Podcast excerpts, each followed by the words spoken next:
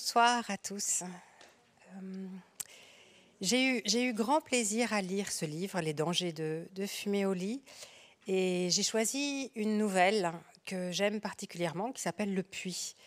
Euh, et cette nouvelle était un peu trop longue pour que je vous la lise en entier. Donc j'ai choisi de vous, voilà, de vous faire un peu voyager avec moi euh, au travers cette, cette nouvelle. Et puis, pour la lire en entier, ben, je vous recommande vivement de vous procurer le bouquin. Normalement, vous devriez en avoir envie. Le puits, donc.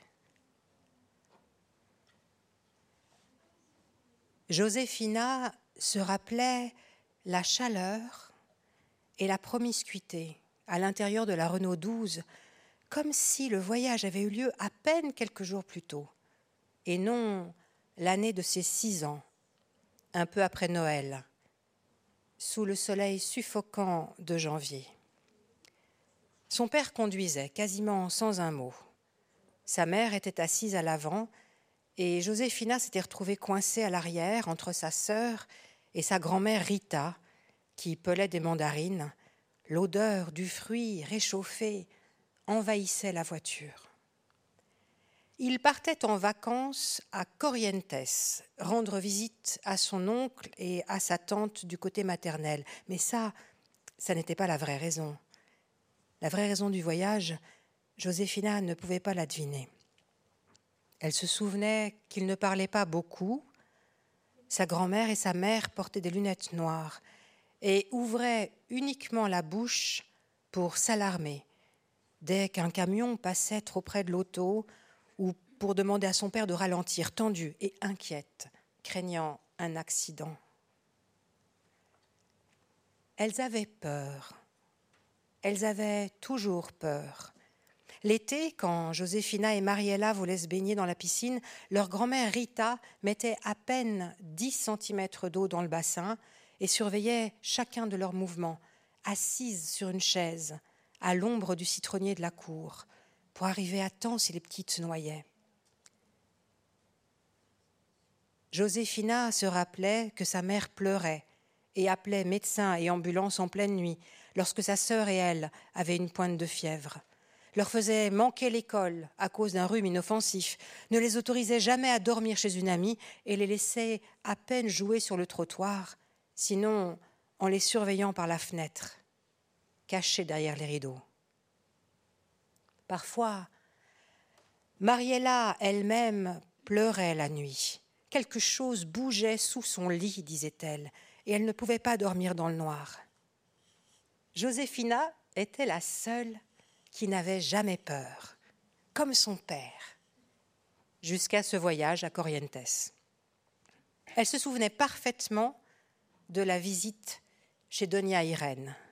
Ce jour-là, le ciel était nuageux et il faisait lourd, comme toujours à Corrientes avant un orage. Son père ne les avait pas accompagnés. La maison de Donia Irène n'était pas loin de celle de son oncle, et elle s'y était rendue toutes les quatre à pied avec tante Clarita. On ne l'appelait pas sorcière, on disait la dame. Sa maison possédait à l'avant un beau jardin, un peu trop rempli de plantes, avec un puits, blanc, quasiment au centre. Dès que Joséphina l'avait aperçu, elle avait lâché la main de sa grand-mère et couru, ignorant les cris de panique, pour le voir de près et se pencher au-dessus du trou. Elle avait eu le temps d'apercevoir l'eau stagnante au fond avant d'être rattrapée. Sa mère lui avait donné une gifle qui l'aurait fait pleurer si Joséphina n'avait pas été habituée à ces crises de stress qui se terminaient par des larmes et des étreintes et des ma petite fille, ma petite fille, et s'il t'arrivait quelque chose. Mais quoi, par exemple avait pensé Joséphina, puisqu'elle n'avait pas l'intention de se jeter dans le vide, puisque personne n'allait la pousser, puisque tout ce qu'elle voulait, c'était voir si l'eau reflétait son visage comme cela arrive toujours dans les contes de fées, son visage, comme une lune, avec des cheveux blonds dans l'eau noire. Joséphina avait passé un bon après-midi chez la dame. Sa mère, sa grand-mère et sa sœur assises sur des chaises hautes, l'avaient laissé fouiner dans les offrandes et les bibelots qui s'entassaient devant un autel. Tante Clarita, respectueuse, fumait dehors en attendant. La dame parlait ou priait, mais Joséphina ne se rappelait rien d'étrange, ni cantique, ni fumée, ni même qu'elle ait posé les mains sur sa famille. Elle susurrait si doucement que Joséphina ne pouvait pas entendre ce qu'elle disait, mais ça lui était égal. Au bout d'un moment, Joséphina s'était ennuyée et la dame avait dit Petite, petite, et si tu allais te reposer sur le canapé? Va Elle avait obéi et s'était endormie, aussitôt assise. Quand elle se réveilla, c'était le soir, et tante Clarita en avait eu assez d'attendre. Elles repartirent à pied, toutes seules. Joséphina se souvenait qu'elle aurait aimé regarder à nouveau dans le puits, mais n'avait pas osé. Il faisait nuit, et la peinture blanche brillait comme les os de Son la Muerte. C'était la première fois qu'elle avait eu peur. Ils étaient rentrés à Buenos Aires quelques jours plus tard. Le premier soir, Joséphina n'avait pas réussi à dormir lorsque Mariella avait éteint la lampe de chevet. Mariella dormait paisiblement dans le petit lit d'en face, et désormais la lampe de chevet était sur la table de nuit de Joséphina, qui commençait à avoir sommeil lorsque les aiguilles phosphorescentes du réveil Hello Kitty indiquaient trois ou quatre heures du matin. Mariella serrait dans ses bras un pont dont Joséphina voyait les yeux en plastique briller comme des yeux humains dans la pénombre. Ou bien elle entendait un coq chanter en pleine nuit et se rappelait, mais qui lui avait dit ça, que ce chant, à cette heure, était le signe, le signe que quelqu'un allait mourir. Et comme ce serait sûrement elle, elle prenait son pouls. Elle avait appris à le faire à force de voir sa mère qui contrôlait toujours le rythme de ses pulsations cardiaques quand elle avait de la fièvre. Si celui-ci était trop rapide, elle avait tellement peur qu'elle n'osait même pas appeler ses parents. S'il était lent, elle posait sa main sur sa poitrine pour vérifier que son cœur n'allait pas s'arrêter de battre. Parfois, elle s'endormait en comptant, concentrée sur la grande aiguille du réveil. Une nuit, elle avait découvert que la tache d'enduit au plafond juste au-dessus de son lit, des travaux après une infiltration, ressemblait à un visage avec des cornes le visage du diable. Elle l'avait dit à Mariella, mais sa sœur, amusée, lui répondait que les taches étaient comme les nuages, on pouvait y voir différentes formes si on les regardait avec insistance. Elle, elle ne voyait aucun diable, plutôt un oiseau sur deux pattes. Des années plus tard, assise face à un des nombreux psys qu'elle consultait, Joséphina avait tenté de comprendre et de rationaliser ses peurs, une par une. Ce que Mariella avait dit à propos de l'enduit était peut-être exact. Il était possible qu'elle ait entendu sa grand-mère raconter ces histoires faisant partie de la mythologie de Corrientes. Peut-être qu'un habitant du quartier euh, possédait un poulailler et la mule appartenait sans doute à un marchand de bouteilles qui vivait au coin. Mais elle ne croyait pas à ces explications. Sa mère assistait aux séances et racontait que sa propre mère et elle étaient angoissées et phobiques. Elles avaient certainement transmis leur peur à Joséphina, mais elles allaient mieux à présent et Mariella ne souffrait plus du tout de terreur nocturne. Le problème de Joséphina serait donc une question de temps. Mais les années passèrent et Joséphina détestait son père car un jour il était parti, l'abandonnant avec ces femmes qui, désormais, après des années d'enfermement, planifiaient des vacances et des week-ends alors qu'elle se sentait mal dès qu'elle essayait de sortir de la maison. Elle détestait avoir dû quitter l'école et que sa mère soit obligée de l'accompagner pour passer ses examens de fin d'année. Que les seuls garçons qui venaient chez elle soient les amis de Mariella. Qu'on parle du du problème de Joséphina à voix basse. Et surtout, passer ses journées dans sa chambre à lire des histoires qui la nuit se transformait en cauchemar. Les nouveaux médicaments, bleus, quasi expérimentaux, brillaient comme s'ils sortaient tout juste du labo. Ils étaient faciles à avaler et avaient le pouvoir, en un instant, d'empêcher le trottoir de se transformer en un champ de mines. Il lui permettait même de dormir sans qu'elle se souvienne de ses rêves, et lorsqu'elle éteignait sa lampe de chevet, elle n'avait pas l'impression que ses draps devenaient froids comme une tombe.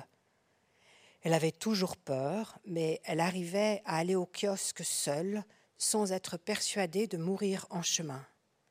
Mariella semblait plus enthousiaste qu'elle. Elles réussirent plusieurs fois à boire un café. Et un après-midi, Mariella apporta à Joséphina les programmes de différents cursus susceptibles de lui plaire anthropologie, sociologie, lettres. Mais elle avait l'air préoccupée. Et ce n'était pas la nervosité des premières sorties, quand elle était prête à tout moment à appeler un taxi ou une ambulance, dans le pire des cas, pour ramener Joséphina à la maison ou la conduire aux urgences. Elle dégagea ses longs cheveux blonds en arrière et alluma une cigarette. Joséphina, il faut que je te dise quelque chose. Quoi? Tu te souviens quand nous sommes allés à Corrientes? Tu devais avoir six ans et moi huit. Oui. Tu te souviens qu'on a vu une sorcière? Maman et mamie voulaient la consulter parce qu'elles étaient comme toi, elles avaient peur tout le temps. Ensuite, elles ont été guéries. Joséphina l'écoutait avec beaucoup d'attention. Son cœur battait très vite, mais elle respira profondément, s'essuya les mains sur son pantalon et s'efforça de se concentrer sur ce que disait sa sœur, comme lui avait recommandé un psychiatre. Je me souviens que la sorcière leur a dit qu'elle pouvait revenir si ça recommençait. Et si tu allais la voir Maintenant, tu vas mieux. Je sais que c'est dingo, je ressemble à notre grand-mère avec ses conneries de province, mais ça a marché pour elle, n'est-ce pas? Mais Mariella, je suis incapable de voyager. Tu sais bien que je ne peux pas. Et si je viens avec toi Je le fais, sérieux. On organise tout bien. Je n'ai pas le courage, je ne peux pas. Ok, si tu changes d'avis, réfléchis. Je t'aiderai vraiment. Elle se mit à penser à Corrientes et à la dame, à la vie chez elle avant ce voyage. Elle se souvient de sa grand-mère pleurant, agenouillée à côté du lit, priant pour que l'orage s'arrête car elle redoutait la foudre, le tonnerre, les éclairs et même la pluie. Elle se rappela que sa mère regardait par la fenêtre, les yeux exorbités chaque fois que la rue était inondée, et criait qu'ils allaient tous se noyer si l'eau ne baissait pas. Mariella, qui ne voulait jamais aller jouer avec les enfants des voisins, pas même quand il venait la chercher, serrant ses poupées contre elle comme si elle craignait qu'on les lui vole. Que s'était-il passé à Corrientes? La dame avait-elle oublié de la soigner? Mais Joséphina n'avait pas besoin d'être soignée, elle n'avait peur de rien à l'époque. Alors, puisque peu de temps après, elle s'était mise à souffrir des mêmes maux que les autres, pourquoi ne l'avait-il pas ramenée voir la dame? Parce qu'elle ne l'aimait pas? Et si Mariella se trompait? Joséphina comprit que la colère était la limite, que si elle ne s'y accrochait pas, ne se laissait pas porter par elle jusqu'à un bus longue distance jusqu'à la dame, jamais elle ne sortirait de cette prison. Ça valait la peine d'essayer. Tant pis si elle mourait. Elle attendit toute une nuit sans dormir que Mariella rentre à l'aube et lui fit un café pour la ranimer. Allons-y, Mariella, je suis prête. Où? À Corrientes, voir la sorcière. Tu es sûre? J'ai réfléchi.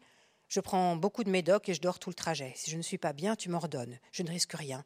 Au pire, je dormirai comme un Loire.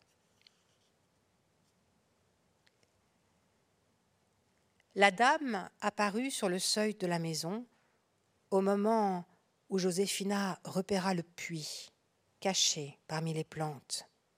La peinture blanche était tellement écaillée qu'on voyait les briques rouges dessous. La dame les reconnut tout de suite et les fit entrer, comme si elle les attendait. L'autel était toujours là, avec le triple d'offrandes et un San la Muerte énorme, de la taille d'un crucifix d'église. À l'intérieur des orbites creuses brillaient par intermittence de petites lumières, sans doute une guirlande de Noël électrique. Elle voulut faire asseoir Joséphina sur le canapé où elle s'était presque endormie vingt ans plus tôt, mais elle dut s'empresser de chercher un seau. Les nausées avaient commencé. Joséphina vomit de la bile avec l'impression qu'elle s'étouffait. La dame posa sa main sur son front. Respire profondément, mon petit, respire. Joséphina obéit. Et pour la première fois depuis de nombreuses années, elle sentit à nouveau le soulagement d'avoir les poumons pleins d'air, libres, et non plus emprisonnés derrière ses côtes. Elle eut envie de pleurer, de la remercier. Elle était sûre que la dame était en train de la guérir. Mais lorsqu'elle leva la tête pour la regarder dans les yeux, tâchant de sourire les dents serrées, elle vit chez la dame de la peine et du remords. Il n'y a rien à faire, mon petit. Quand elles t'ont amené ici, tout était prêt. J'ai dû la jeter dans le puits. Je savais que les démons ne me le pardonneraient pas, qu'Agna, l'esprit du mal, te prendrait en échange. Joséphina secoua la tête. Elle se sentait bien. Que voulait-elle dire? Était-elle si âgée et déjà sénile, comme le lui avait dit tante Clarita? La dame se leva en soupirant, s'approcha de l'autel et revint avec une vieille photo. Elle la reconnut. Sa mère et sa grand-mère assises sur un canapé, Mariella entre elles, à droite, et à gauche, un trou, où aurait dû être Joséphina. Elles m'ont donné du mal, bien du mal, toutes les trois, avec des idées noires, des frissons, une malédiction depuis longtemps. Je tressaillais rien qu'en les regardant, j'avais des hauts le cœur, je ne pouvais pas chasser leurs démons. Quels démons? De vieux démons, mon petit, dont on ne peut pas dire le nom. La dame se signa. Mais le Christ de Las dos Luches ne pouvait rien contre ça. Non, c'était trop ancien. Elles étaient très affectées. Mais pas toi, mon petit, pas toi. Tu ne t'es pas atteinte. Je ne sais pas pourquoi. Atteinte par quoi? Par les démons. Les démons dont on ne peut pas dire le nom. La dame posa le doigt sur ses lèvres, demandant le silence, et ferma les yeux. Je ne pouvais pas expulser ce qu'il y avait de pourri en elle et le prendre en moi. Je n'ai pas cette force, personne ne l'a. Je ne pouvais pas purifier, je ne pouvais pas laver. Tout ce que je pouvais faire, c'était transférer les démons et c'est ce que j'ai fait. Je te les ai transférés, mon petit, quand tu dormais, là. L'esprit disait qu'il ne t'affecterait pas autant parce que tu étais pur. Mais l'esprit m'a menti, ou bien je ne l'ai pas compris. Elle voulait te les, transférer. Elle disait qu'elle veillerait sur toi, mais elles ne l'ont pas fait.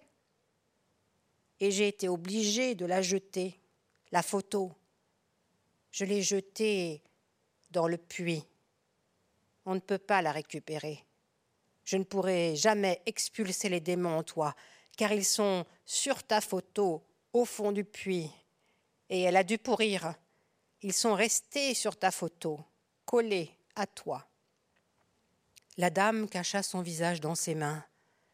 Joséphina crut voir Mariella pleurer, mais ne lui prêtait pas attention. Elle essayait de comprendre. Elles ont voulu sauver leur peau, mon petit, et elle aussi. Et elle montra à Mariella. Elle était petite, mais déjà malveillante. Joséphina se leva, avec ce qui lui restait d'air dans les poumons et la force nouvelle qui durcissait ses jambes. Ça n'allait pas durer, elle le savait, mais par pitié, juste le temps de courir jusqu'au puits et de se jeter dans l'eau de pluie, pourvu que ce soit profond, de se noyer là-dedans avec la photo et la trahison. La dame et Mariella ne la suivirent pas, et Joséphina courut autant qu'elle put. Mais quand elle atteignit le puits, ses mains humides glissèrent, ses genoux se grippèrent, et elle fut incapable, incapable d'enjamber le rebord. À peine réussit-elle à voir le reflet de son visage dans l'eau, avant de s'écrouler, assise dans les hautes herbes, en larmes, épuisée, parce qu'elle avait peur, très peur, de sauter.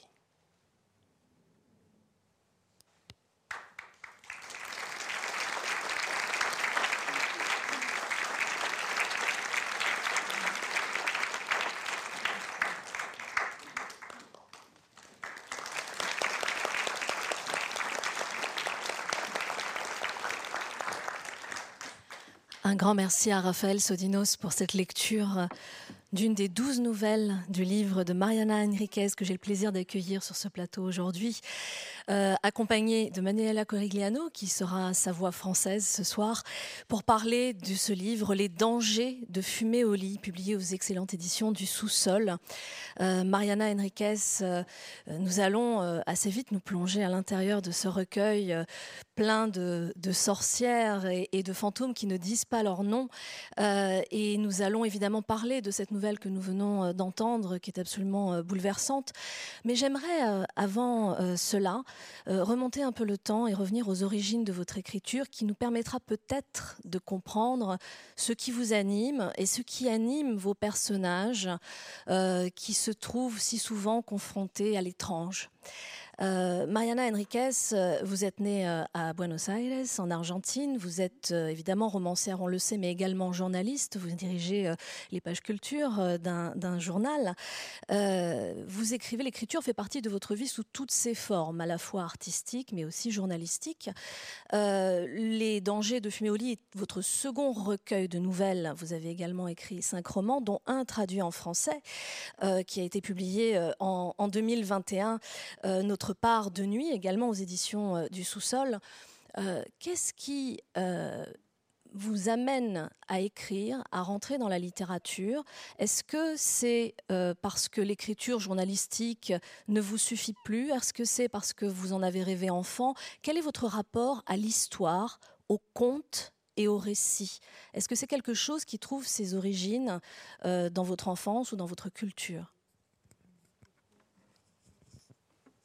Bonsoir. Um, a ver, em, yo, eh, mi primer acercamiento a la literatura fue escribir una novela, que es bastante extraño, además de leer, ¿no? Empecé a estudiar periodismo después. Y mm, creo que lo que me motivó a empezar a escribir, que fue lo primero que lo primero fue una novela, fue em, no encontrar entre los escritores contemporáneos en español, no solo en Argentina, eh, textos que hablaran de mi mundo, lo que nos pasaba a los jóvenes, lo que tenía 17 años yo nada más. Entonces mi, motivación fue compartir con mis amigos y expresar lo que me pasaba, era eso. Y no es una novela, bueno, más o menos, pero no es una novela mm, fantástica, más o menos. Euh, alors, mon premier approchement à la littérature est un roman, euh, ce qui peut être un peu euh, bizarre, en plus de la lecture, bien sûr. et je me suis mise à étudier le, journalisme après. ce qui m'a motivée essentiellement, c'est le fait de ne pas trouver chez les écrivains contemporains en langue espagnole, donc pas seulement les Argentins, des textes qui parlent des jeunes. J'avais 17 ans, donc mes motivations ont été celles de partager avec mes amis et puis de m'exprimer. Voilà, c'était pas quelque chose qui, soit dans le merveilleux au début. Euh, cependant, euh, l'ambiance que l'on retrouve dans Les dangers de fumer au lit et déjà aussi dans le roman que vous avez publié en 2021 euh, est évidemment très gothique, très porté sur le conte, sur l'étrange. Et on voit bien qu'il y a quelque chose qui vous habite de cet ordre-là. la frontière entre le réel et le fantastique dans votre univers est extrêmement poreuse. ce qui nous amène à nous demander est-ce que c'est quelque chose qui fait partie de votre vie, de votre culture? Est-ce que c'est quelque chose que l'on vous a transmis? Est-ce que, pour le dire simplement, les sorcières font partie de votre vie? Hay, hay muchos eh, canales de entrada, digamos. Por un lado, hay uno muy obvio para mí, que es eh, eh, la cultura pop. Twin Peaks, Steven Spielberg, Stephen King, Star Wars, um, The Witches of Week, I don't know. Todas las. Um, todo lo, lo, que, lo que era um, televisión, cómics de Sandman en los 90, Alan Moore, toda la, la cultura pop por un lado. Por otro lado, en Argentina Et ahora sigo, porque sinon la voy a matar a Manuel. Euh, alors, en effet, il y a beaucoup de voies d'entrée, pour le dire euh, d'une certaine manière. Euh, une première qui est presque évidente pour moi, c'est la culture pop en général. Donc, ça peut être Twin Peaks, ça peut être Star Wars, ça peut être la télé en général, les bandes dessinées, Alan Moore. Sí. Stephen King. Stephen King, sí, mucho. Soy muy fan. las películas de terror, mi generación es eh, Freddy, eh, los slashers, y vamos a ver eso. Y hasta la música era The Cure, o sea, ¿no? Eh, hay videos que están adentro de un ropero y se caen al mar y mueren, o sea, era todo macabro. Lo gótico, bueno. Oui, donc voilà, en plus la musique, The Cure par exemple, il y a des vidéos franchement macabres, tout est macabre, tout est gothique. Hmm. Y eh, por otro lado, la literatura que me gustaba, ¿no? Me gustaba, eh, obviamente, Stephen King, pero también el gótico británico, las hermanas Brontë, Mary Shelley. No tanto Poe y Lovecraft, pero por ahí. El gótico sureño, que también es muy oscuro. Em, hablo de, joven, ¿no? Y, también tengo una importante influencia de Francia, Rimbaud, em, en las artes plásticas francesas y, belgas, Gustave Moreau. Em, ahora estuve en el Museo de Gustave Moreau y que quedé loca pero también Nerval, por ejemplo, eh, Jean Laurent, el simbolismo, el decadentismo, todo eso era muy importante para mí. De Rambo yo estaba enamorada, era mi novio. Y, y en tercer lugar, la, yo diría la, la mitología y la cultura popular pagana de Argentina y de América Latina y por supuesto de Argentina en particular.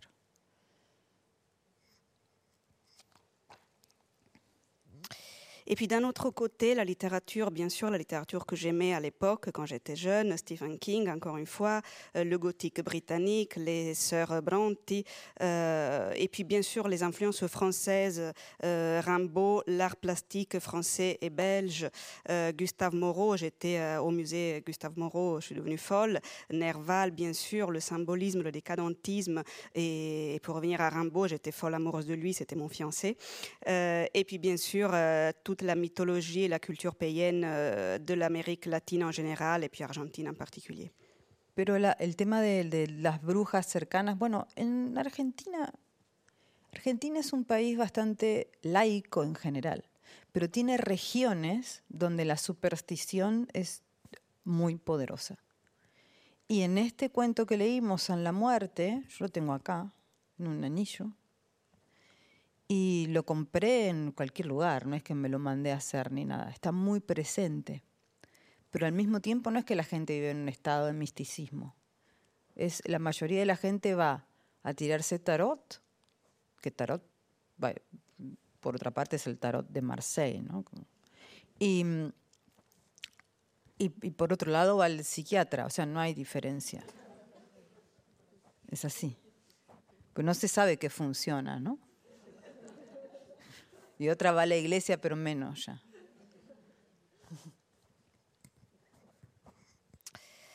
Euh, alors, pour revenir aux sorcières, euh, euh, en Argentine, je peux dire que voilà, il y a une situation plutôt laïque en général, mais il y a des régions effectivement où les superstitions sont très puissantes. San la Muerte, par exemple, qui a été cité dans l'histoire qu'on a lue, ben voilà, je l'ai sur dans une bague que je porte, par exemple, c'est très très présent. mais je ne peux pas dire que les gens vivent dans un état de mysticisme constant. En fait, bien sûr, ils font les tarots et ils vont au chez le psychiatre de la même manière donc il n'y a pas trop de différence, on ne sait pas lequel des deux marche le mieux. Puis il y en a qui vont à l'église, mais ça c'est déjà un peu moins. Alors, euh, les dangers de, fumer au lit euh, va nous emmener sur le chemin de différents personnages. Euh, beaucoup, vous l'avez dit tout à l'heure, l'enfance, l'adolescence est extrêmement présente aussi dans ce livre.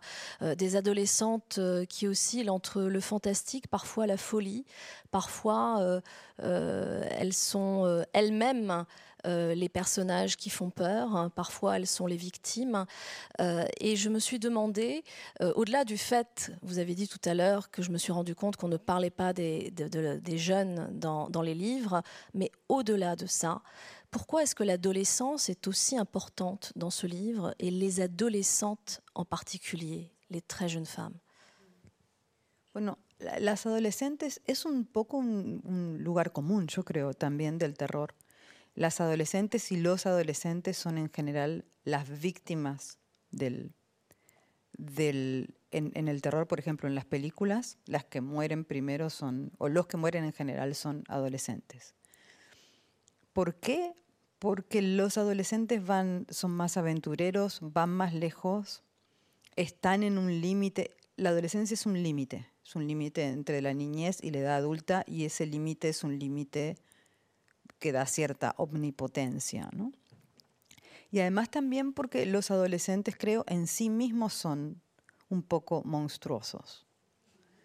Em, el, cambio del cuerpo, el cambio de la, de, la, del humor, em, el cambio del olor, se convierten en seres que solo pueden estar entre ellos porque nadie más los entiende, ¿no? O tiene ganas de estar con ellos. y mm, entonces son ideales para este tipo de ficción porque uno puede hacerlos, eh, hacer cualquier cosa. De hecho, yo era así. O sea, lo, lo, escribo por experiencia. Yo podía hacer cualquier, o sea, cuando tenía 15 años era, estaba absolutamente salvaje, indisciplinada, diría.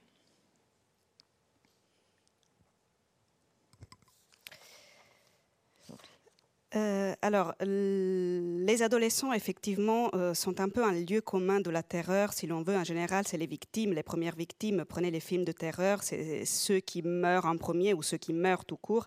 Euh, quand on se demande pourquoi, ben parce qu'ils vivent plus d'aventures. L'adolescence est une espèce de limite, de frontière entre l'enfance et l'âge adulte. C'est comme aussi un, état de puissance extrême. et aussi, il faut le dire, en soi, les adolescents, c'est un peu comme des monstres, ils ont quelque chose de monstrueux.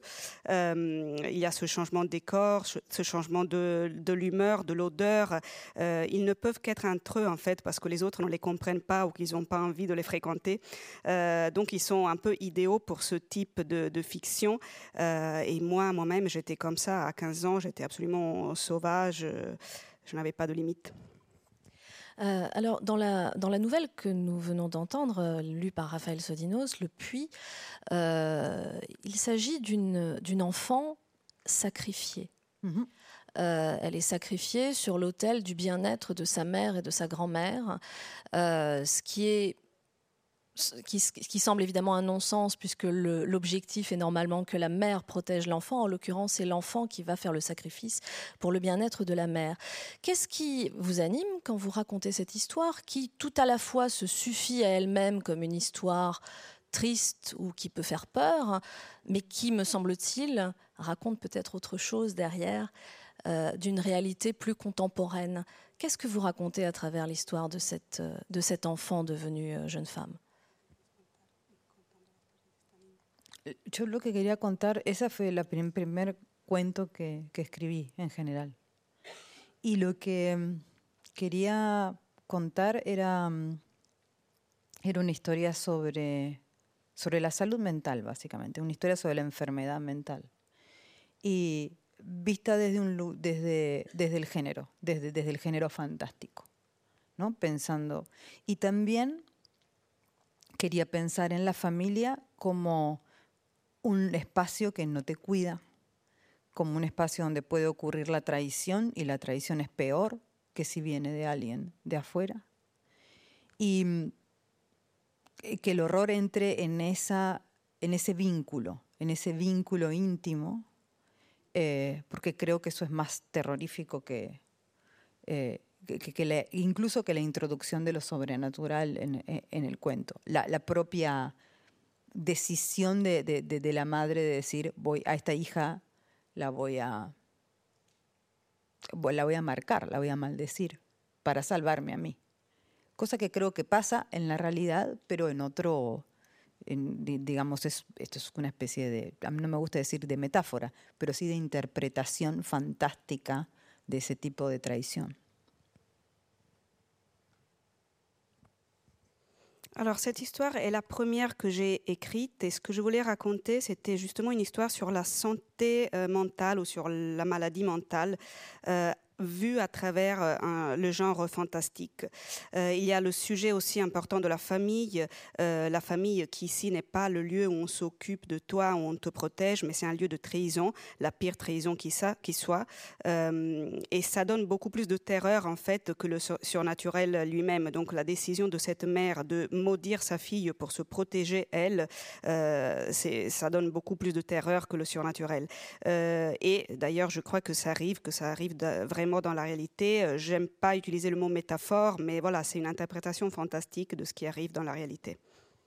Il y a une autre nouvelle euh, qui, euh, qui s'intitule Les petits revenants, puisque je parle d'enfance sacrifiée.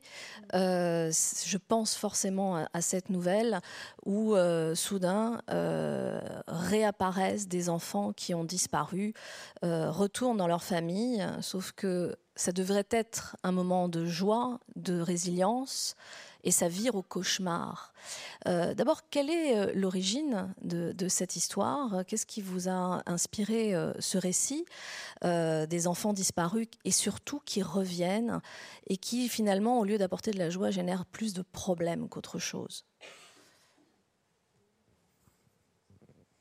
Bueno, por un lado, eh, quería eh, hablar un poco, hay muchos niños en, mis, relatos, y hablar un poco del doble discurso social sobre la infancia, sobre todo en países como el mío, donde por un lado se habla de los niños como están hiperprotegidos, la crianza, no sé qué, eh, la, ¿no? los, juguetes de madera, qué sé yo. Y después, por otro lado, en esa madre que está comprando el juguete de madera para que el niño no mire la pantalla, pasa por al lado de un niño que vive en la calle, que mendiga, que probablemente se empieza a drogar cuando es muy chico.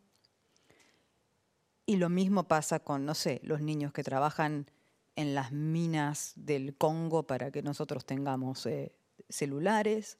Y creo que hay un doble discurso sobre, sobre la infancia que es de una hipocresía, para mí, aterradora. Entonces, eso por un lado, pero hay más. Alors d'un côté, je voulais parler des enfants. Alors il y a beaucoup d'enfants dans mes histoires, euh, notamment parce que euh, le double discours social sur l'enfance m'intéresse beaucoup, euh, surtout par rapport à des pays comme le mien. d'un côté, alors cette idée de l'enfant surprotégé, voilà, où on leur achète des jouets en bois, etc. Et puis d'un autre côté, la même mère qui achète justement des jouets en bois pour que son fils ne joue pas, ne soit pas tout le temps devant l'écran. et ben la même femme, elle peut pas passer à côté d'un enfant abandonné dans la rue qui commence à se droguer euh, euh, et qui vit dans des conditions pitoyables et ça, elle n'est pas spécialement choquée. Ou encore les enfants qui travaillent au Congo pour que nous, on puisse avoir des portables, bah, tout ça, je trouve ça d'une hypocrisie euh, incroyable. Por otro lado, eh, quería hablar de... Eh, son, no son muy chicos, son púberes, adolescentes, ¿no? Lo, lo, los chicos que también en países como el mío, pero no solamente, eso pasa en, muchos lugares, entran en redes de prostitución, eh, entran eh, después del abuso, quedan tan traumatizados a veces que, también tienen eh, muchísimos problemas y esto es un poco ignorado, etcétera. entra en el crimen también, ¿no? Cuando son muy jóvenes. Y, pero mi idea era que volvieran, sí, como Rabanán, como zombies, no sé.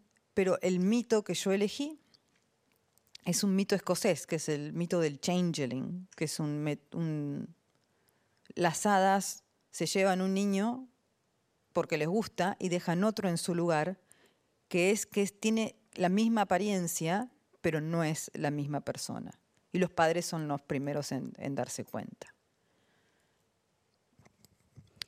Et d'un autre côté, alors ici je parle notamment d'adolescents, ils sont pas très très petits. Euh, voilà, c'est des enfants qui vite font partie de réseaux de prostitution ou qui euh, subissent des traumatismes, qui sont traumatisés après des abus ou qui rentrent dans le crime, etc. Donc euh, mon idée était justement de les faire revenir. C'est des revenants, des zombies. et l'idée m'a été inspirée d'un mythe écossais dans lequel il y a des fées qui enlèvent les enfants et qui les rendent après, c'est-à-dire ils rendent des enfants qui ont la même apparence mais qui ne sont pas tout à fait les mêmes et c'est les parents qui se rendent compte les premiers donc de, de la différence, du fait que ce pas les mêmes enfants. Y una, una amiga además me hizo notar que, eh, bueno, me llamó por teléfono y me dijo, este cuento es un cuento sobre mi hermano y chicos como mi hermano.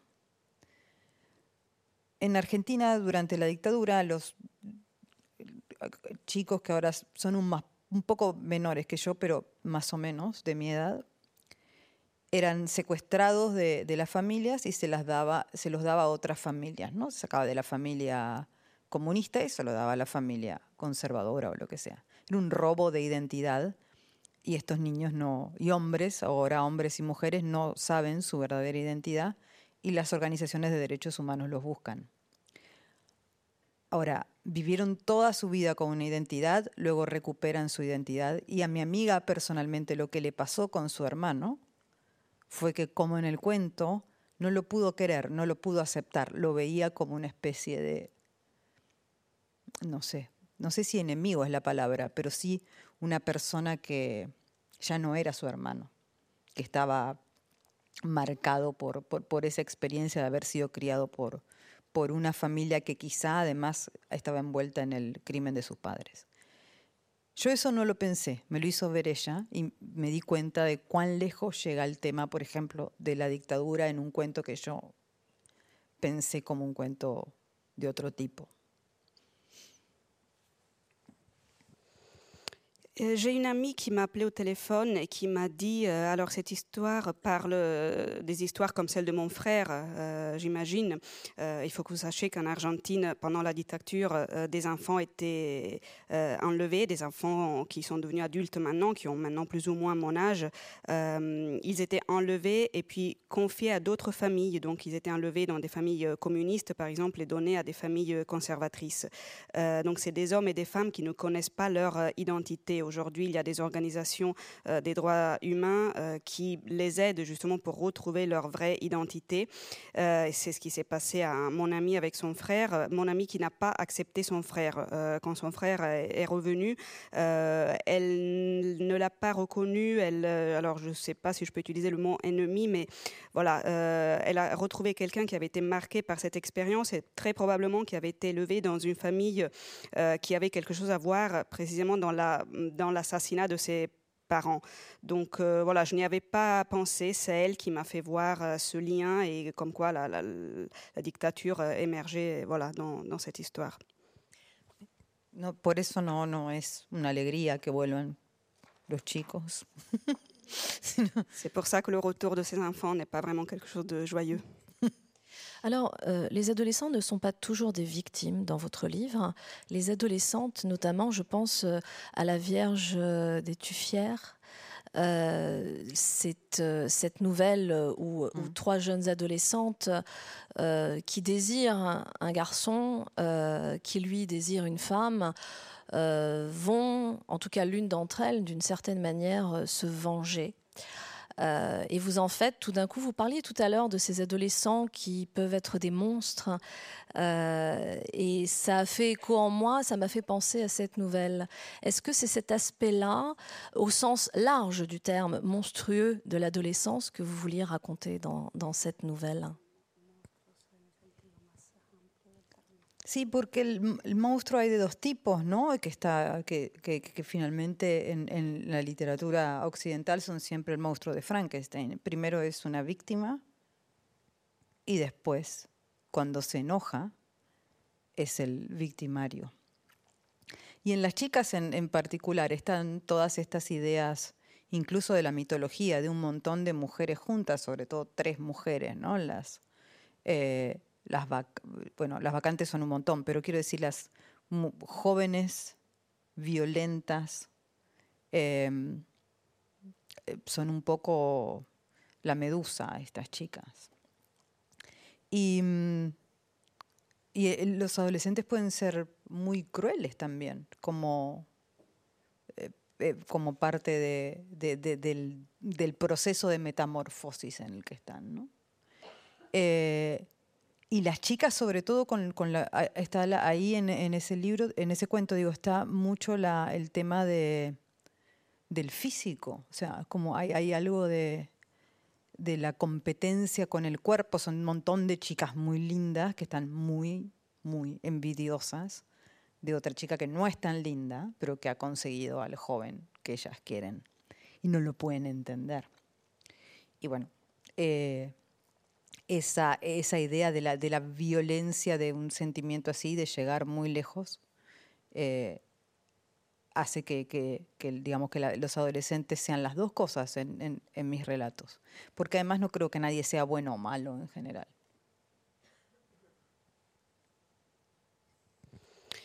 Oui, alors euh, il y a deux types de monstres, disons, dans la littérature occidentale. Ça, ça, fait revenir toujours au modèle de Frankenstein, qui est d'abord victime, et puis quand il s'énerve, il fait des victimes.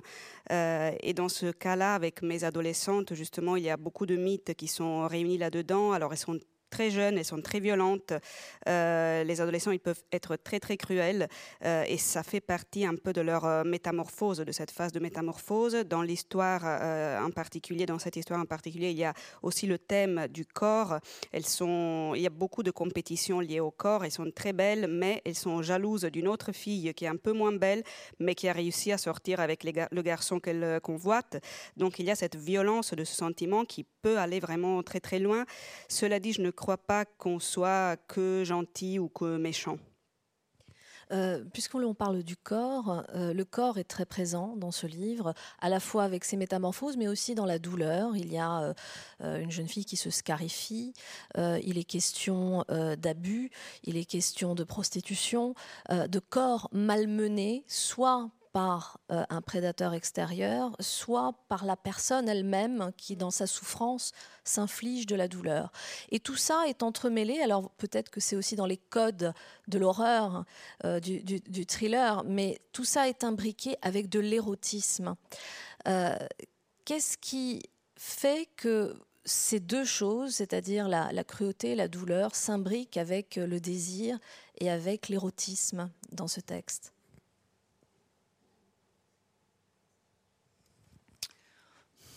Yo creo que el, el, deseo um, siempre cruel, porque está siempre um, el, el, deseo en sí es algo que queda insatisfecho. Y entonces en, en, en la mayoría de estos cuentos lo que hay es deseo y un y, y, un erotismo muy, muy intenso y, y, es un deseo eh, a, objetos eh, no convencionales, por decirlo de, alguna manera, especialmente de mujeres, porque creo que de eso se habla poco. Y también creo que se habla poco o se escribe poco de... Mm, hay una chica en, un cuento que se, que se mutila, que se, que se corta, ¿no? Y yo creo que, la, que, que, lo escribí porque hasta solo lo, lo, encontré en una novela popular que me gusta mucho de Gillian Flynn, que puede ser una serie muy buena con Amy Adams. Nunca había leído sobre em, esto que hacen las mujeres con mucha frecuencia. Y me parecía increíble porque todas mis amigas tenían anorexia o se cortaban o algo, no sé. Yo tomaba drogas, yo no tenía ese problema. Pero quiero decir, era tan común y decía, ¿por qué este silencio espantoso? También de parte de las mujeres. No había novelas donde al personaje le pasara eso. Y, mm, y tenía muchas ganas de, de, hablar del cuerpo como, como el lugar donde ocurre el deseo, pero también el sufrimiento y también el sufrimiento autoinfligido, que tiene algo de placer también, porque hay algo de control en eso. Perdón.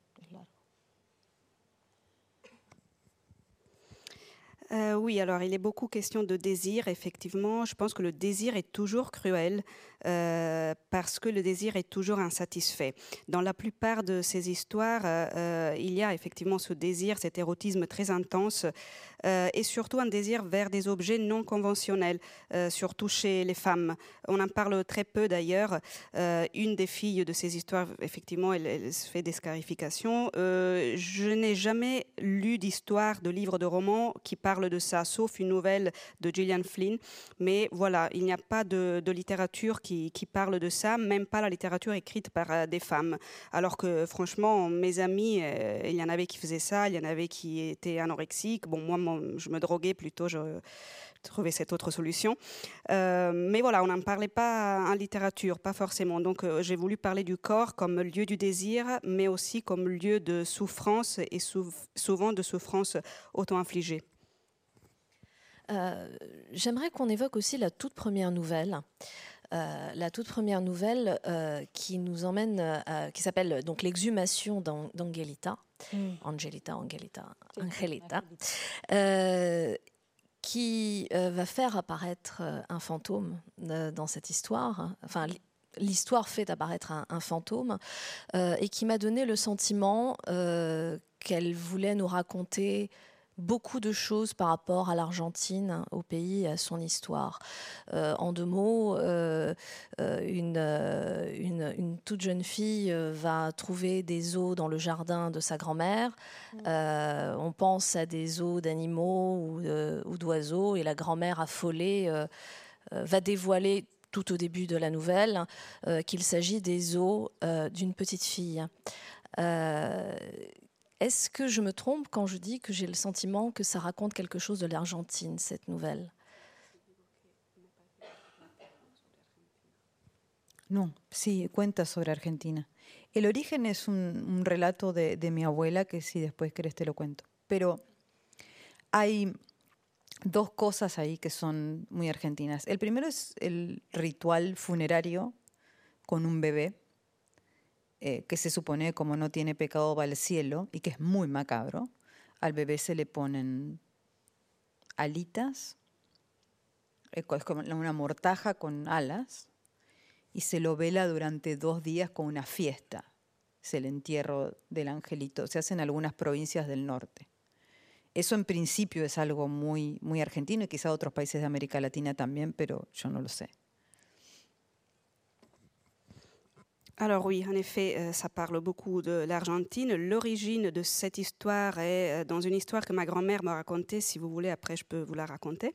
Euh, mais il y a deux choses très argentines là-dedans. la première sont les rituels funéraires qu'on faisait avec les bébés. C'est quelque chose de très macabre. L'idée étant que comme les bébés n'ont pas de péché, ils vont directement au ciel. Donc on, on, leur construisait comme des ailes et on faisait une veille qui durait deux jours, notamment dans les provinces du Nord. Je ne sais pas si c'était si ça arrivait aussi dans d'autres lieux de l'Amérique latine.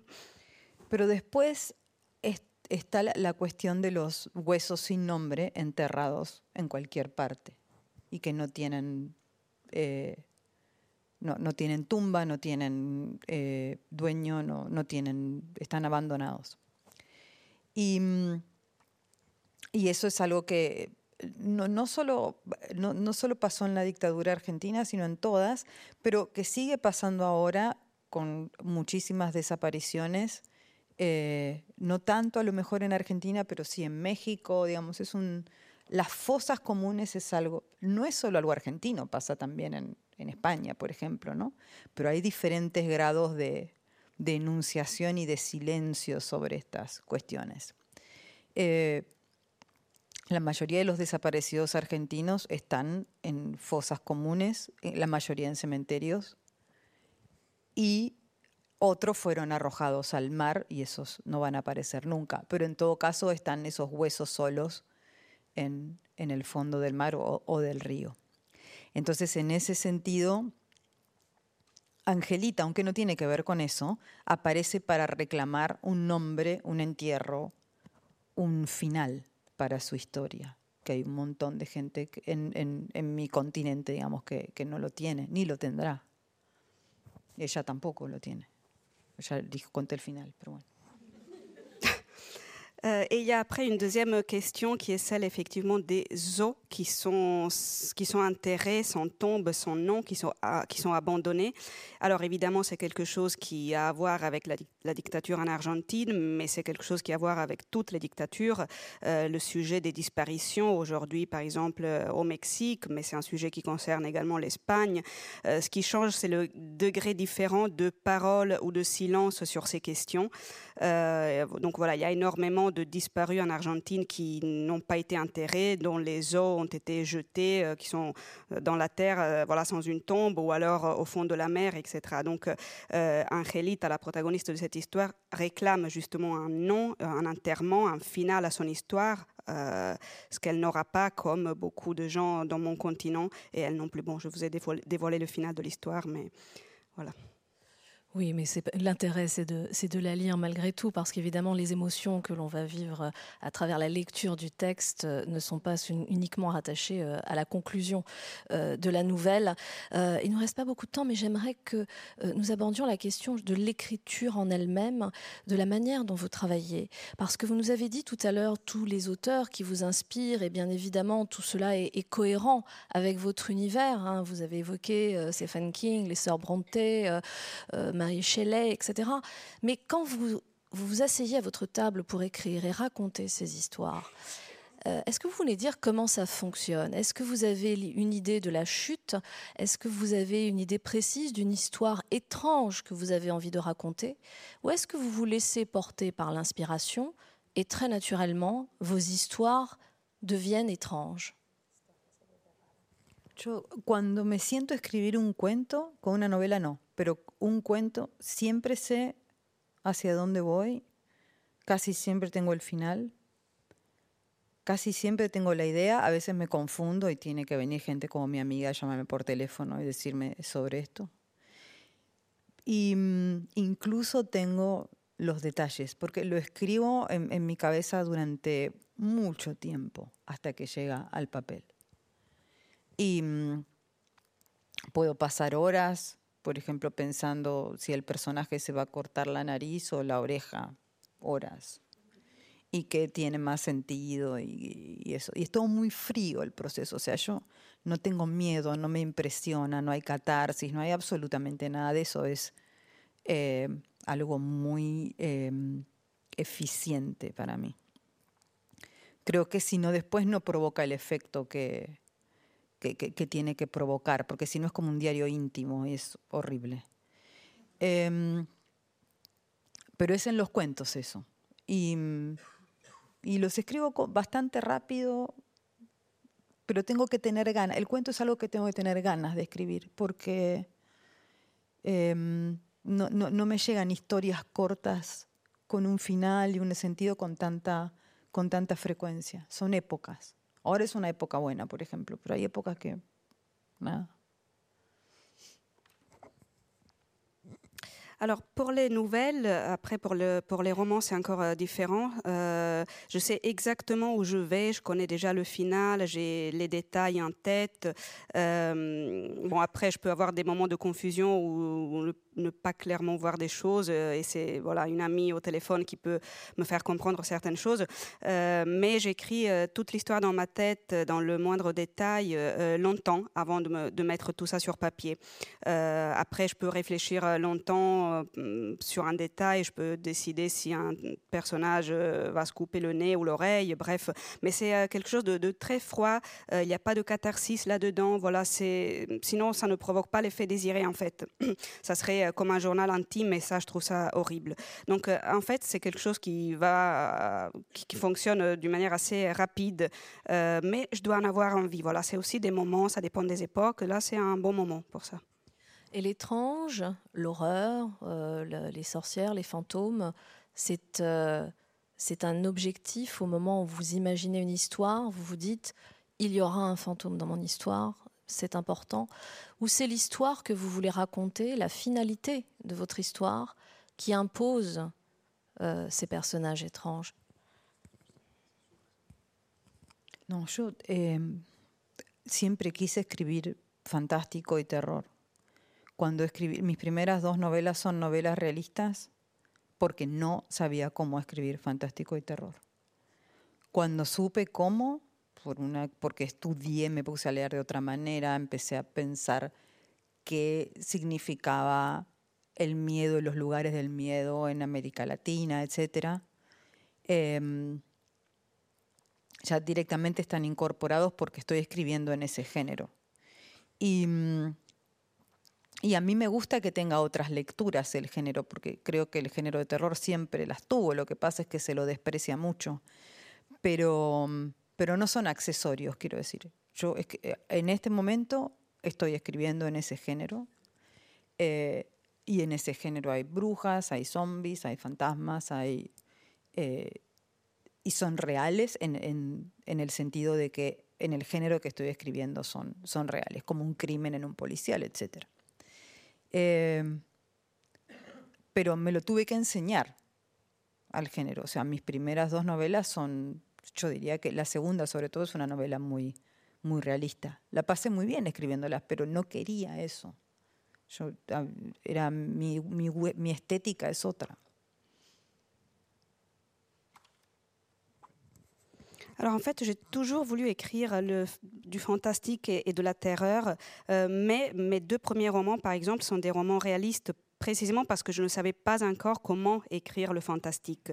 Après, j'ai beaucoup étudié la question, notamment voilà le sujet de la peur. J'ai cherché les lieux euh, de la peur en Amérique latine. Euh, après, j'aime qu'il y ait d'autres interprétations possibles euh, à mes histoires de peur, mais ces personnages-là, les sorcières, les zombies, tout ça, ce n'est pas anodin, ce n'est pas accessoire.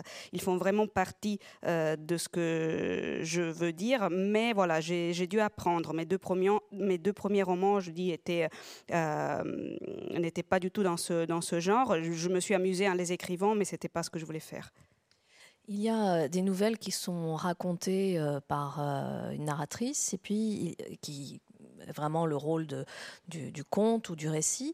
et puis il y a des nouvelles qui sont à la première personne. Est-ce qu'il y a une raison particulière? Est-ce qu'il y a peut-être plus de vous dans les nouvelles écrites à la première personne? Quand vous dites je no sé si de, mí hay en todos, digamos. Lo que pasa es como a mí no me, no me interesa en particular el género autobiográfico. A veces lo hago, pero no, no, no es lo que más me interesa. Eh, en general, que sea primera persona no significa que sea yo. Es un, es un mecanismo. Eh, pero lo que, mm, lo que tuve que enseñarme con estos son mis primeros cuentos de género fue escribir narradoras mujeres, que yo no, no, sabía cómo. Pensaba que por identificarme como mujer, ya listo, ¿no? Escribía y salían las mujeres. Y no, era un horror. Salía un horror del malo. Salía Mariana, era, hablaba como yo, hacía mis chistes, era un, horrible. Y mm, tuve que aprender a escribir narradoras mujeres. Ahora sigo. Alors, de moi, euh, moi, je suis partout, en fait, même si euh, je n'aime pas spécialement et que ça ne m'intéresse pas spécialement le genre autobiographique, euh, mais je suis partout. après, le fait d'écrire à la première personne, ça ne veut pas dire forcément que c'est moi ou que c'est moi plus que quand j'écris à la troisième personne. par contre, le défi dans ce livre a été celui de trouver des narratrices femmes. je me disais qu'étant femme, ça allait être plus facile d'écrire une histoire racontée par une femme, mais en fait, ça allait pas du tout parce que c'était vraiment moi qui, qui ressortais dans les personnages, c'était ma voix avec mes blagues et tout ça, et c'était horrible. Entonces eh, empecé a buscar narradoras mujeres, no escritoras mujeres, porque, por ejemplo, fui, no sé, a, a, a estudiar a Patricia Highsmith y su personaje principal es un varón. Encontré algunas, no sé, Marguerite Duras, etcétera, pero también me resultaban la voz era demasiado fuerte. Yo necesitaba no una autora que escribiera sobre ella, sino una narradora femenina, o sea, como un personaje femenino. No hay tantos. Después encontré más, pero no es tan. Son, eh, son muchos siglos de hombres hablando. Y yo necesitaba una mujer hablando. Em, y me lo tuve que enseñar porque ahí me di cuenta de esto que es muy cierto, que no es una esencia ser mujer. Para colmo, coincidió con una columna de humor femenino que yo hacía por dinero en una revista, donde sí hablaba de mí misma. Y hablaba de, no sé, que no me entraban los pantalones, cosas así. Era todo cómodo y muy divertido, entre comillas. Pero claro, contaminaba esto. Y mm, bueno, fue complicado, pero salió. Donc voilà, je me suis mise à étudier pour euh, trouver des narratrices, pas des autrices, mais vraiment des narratrices euh, qui parlent à la première personne dans les livres.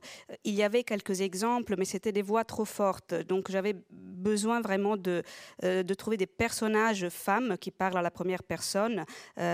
franchement, on a beaucoup trop de siècles derrière nous d'hommes qui parlent et, pas beaucoup de femmes. à l'époque, j'écrivais dans un magazine une chronique un peu comme ça euh, drôle, disons, où j'abordais des sujets comme le fait que je rentre pas dans mes pantalons, des choses comme ça. Enfin, voilà. Euh, puisque le, temps qui nous est imparti touche à sa fin, chère Mariana Enriquez, est-ce que vous sauriez nous dire si des douze nouvelles qui constituent ce recueil, il y en a une euh, qui est plus chère à votre cœur, plus importante pour vous qu'une autre? ¿O es que es trop difícil de choisir? Es difícil escoger, pero creo que hay dos en particular que son importantes para mí. Una Rambla Triste, que transcurre en, en Barcelona. Esa historia es importante para mí porque es una historia que escribí con muchísima, los españoles dirían mala leche, con muchísima, eh, casi como una venganza contra la ciudad. Era una época que muchísimos jóvenes y amigos míos argentinos se mudaban a Europa porque Argentina era un desastre económicamente y políticamente, y muchos iban a Barcelona y estaban y yo no, y estaban fascinados con Europa. Era toda la cuestión del argentino de clase media, hijo y nieto de europeos, que cree que es europeo, todo yo estaba furiosa. Y cuando fui a la ciudad, empecé a buscar historias horribles de la ciudad para... Y sobre todo el Raval, que es un barrio turístico, para, para destruirlo un poco, qué sé yo. Euh, alors c'est difficile de choisir en effet, mais c'est vrai qu'il y en a deux euh, auxquelles je tiens particulièrement. Euh, la première est Rambla euh, qui se déroule à Barcelone. Euh, c'est une histoire qui est très importante pour moi. Quand je l'ai écrite, j'étais un peu, je dirais, de mauvais poil. Euh, il y avait une espèce de vengeance contre la ville qui m'animait. J'ai beaucoup d'amis qui argentins qui ont quitté le pays pour s'installer à Barcelone. Alors moi, j'ai jamais voulu faire ça, mais ils étaient comme fascinés par l'Europe et puis souvent, voilà, ils étaient les fils ou les petits enfants d'immigrés européens. Ils se sentaient européens comme ça. Et moi, quand je suis allée dans cette ville, précisément, je, suis allée à Barcelone pour chercher ce qui n'allait pas, des histoires qui n'allaient pas, spécialement dans le quartier du Raval. Además estaba furiosa porque decía, ¿por qué no van a Madrid? donde hablan su idioma, pues están yendo a Cataluña que hablan en catalán. O sea, es todo esnovismo y estupidez. Bueno, Y mm, estaba muy enojada. Y, lo- y lo- y para mí es importante ese cuento porque es una experiencia muy real y no necesariamente eh, co- políticamente correcta o que venga de un lugar eh, bien pensante, sino es, es un, tiene, eso tiene mucha mala leche.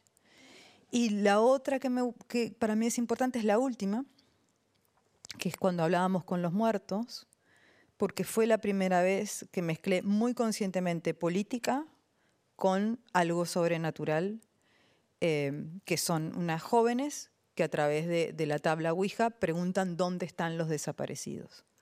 Y fue una historia que para mí fue un quiebre porque me dio hasta miedo, miedo no de, porque eso no me pasa nunca, pero sentía que a lo mejor gente en, yo conozco mucha gente en organismos de derechos humanos y toda esa área, que iba a ser juzgada por eso porque el terror tiene, el género, tiene la carga de ser frívolo y eso, ¿no? Como que estaba frivolizando esa situación. No pasó nada, cosa que me hizo dar cuenta que la literatura no es tan importante tampoco. Y mm, casi nadie me dijo nada, pasó. Eh, pero bueno, eso, ahora termino. Euh, donc voilà, j'étais vraiment furieuse qu'ils aillent tous à Barcelone. En plus, je me demandais pourquoi ils vont pas à Madrid. Au moins, on parle leur langue à Madrid, alors qu'ils allaient à Barcelone où on parle catalan. Bref, je comprends toujours pas et ça me met toujours en colère. Euh, et en fait, c'est une histoire, voilà, c'est très réel pour ça, euh, pas du tout politiquement correct euh, et comme vous l'avez vu, où il y a beaucoup de colère. L'autre histoire à laquelle je tiens particulièrement est la dernière, où pour la première fois, j'ai mélangé exprès politique et surnaturel. Il y a des personnages, voilà, qui à travers une, planche convoquent des morts, etc. J'avais peur d'être jugée pour voilà cette manière de raconter ce sujet euh, d'une manière un peu euh, légère. Et en fait, pas du tout. Euh, J'ai pas eu de remarques, pas de critiques, rien de rien, ce qui m'a fait comprendre que la littérature, en fin de compte, n'est pas si importante que ça. Porque en, en- en- y es entendible, ¿no? En, cuando un país pasa por, por una dictadura y tiene que dejar claro que hubo terrorismo de Estado y que el Estado y la dictadura fue, a pesar de la violencia de, las organizaciones armadas, que el terrorismo lo cometió el Estado, eh, se vuelve todo muy blanco-negro. Entonces, este gris de, de- de- de- estas chicas que quieren ser famosas, porque lo que ellas quieren es que, que les digan dónde están los cuerpos y después ir a la televisión y decir, encontré el cuerpo, bueno, son unas tontas. Y, pero esa historia a mí me la contaron amigas mías, hijas de desaparecidos, que se emborrachaban y hacían eso para ver dónde estaban sus padres. Pero claro, ellas de ninguna manera jamás hubiesen dicho esto en público. Entonces yo dije, bueno, voy a tratar de decir en público esto, yo que puedo, que no, eh, por suerte no, no, mi familia no vivió las víctimas tan de cerca, no están en organizaciones, y, podemos hablar de todas estas, em, de todos estos grises que hay eh, y de los que, que- que en general hay un silencio respetuoso que termina siendo un silencio, cosa que a mí no me gusta.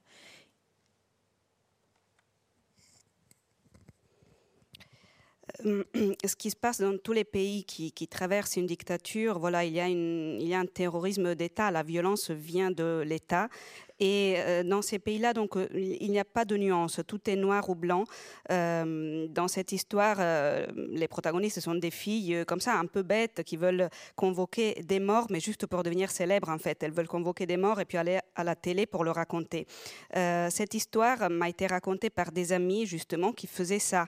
Elles buvaient, elles étaient ivres, et après, elles, elles faisaient des rituels comme ça pour trouver leurs parents qui avaient disparu. Euh, sauf qu'elles n'auraient jamais dit ça publiquement. Donc moi, je me suis dit, voilà, moi, euh, puisque je n'ai pas d'histoire dans ma famille, que je n'ai pas vécu ça de très près dans ma famille, je peux le dire, je vais le dire, parce qu'en général, voilà, il y a un silence euh, sur ces sujets-là. Y también creo que eh, en ese momento yo tenía la, la compañía de muchos escritores y artistas de mi generación, hijos de desaparecidos, que estaban hablando de la historia de sus padres y de la generación de sus padres desde un punto de vista em, donde no eran santos, digamos. Había una, una película que se llamaba Los Rubios, donde una hija reconstruía lo que había pasado con la desaparición de sus padres de una manera poco convencional. Em, Laura Alcoba, que es una escritora que vive aquí, que hablaba de, su vida clandestina de una manera que también es muy cruda. Quiero decir, había y, incluso escritores que lo hablaban desde el humor y el absurdo. Em, entonces empezó, creo que entró esa historia y por eso me, la, quiero particularmente, en un momento generacional donde las voces de la gente de mi edad pudieron ser escuchadas, como nuestra versión. ¿Qué nos pasó a nosotros? ¿Cuál es nuestro trauma con el de la dictadura? Que no es el mismo que el del militante o el adulto durante la dictadura, sino cómo fue pasar la niñez y la adolescencia en esos años. Et puis, il y a aussi le fait qu'à ce moment-là, quand j'ai écrit cette histoire, euh, il y avait des écrivains, ou en général des artistes de ma génération, qui étaient les enfants euh, de desaparecidos, de disparus, euh, qui commençaient à en parler pour reconstruire leurs, histoires. Justement, Laura Alcova, par exemple, qui parlait de sa vie clandestine d'une manière assez inconventionnelle. certains arrivaient à en parler aussi avec ironie, ce qui me paraît presque absurde. donc voilà, cette histoire, je l'aime particulièrement parce que euh, représente la voix des gens de, mon âge euh, qui peut enfin être écoutée. On peut finalement donner notre point de vue sur cette histoire. C'est pas le point de, vue de ceux qui ont vécu directement euh, en tant qu'adultes la dictature, mais qui étaient enfants ou adolescents pendant la dictature. Et c'est pour ça que la littérature, c'est important. Et on vous remercie infiniment, Mariana Enriquez. Mm. Les dangers de fumer au lit, c'est le titre de votre recueil paru aux éditions euh, du Sous-sol. Mm. On peut se procurer le livre à la librairie juste en face et vous pourrez dédicacer dans le hall de la Maison de la Poésie. Merci infiniment à Manuela Corigliano pour euh, avoir interprété vos mots. Encore un grand merci à Raphaël Sodinos pour cette très belle lecture. Et encore une fois, merci à vous, Mariana Enriquez, d'avoir partagé ce moment avec nous. Merci Bonne soirée à tous. Euh, Um,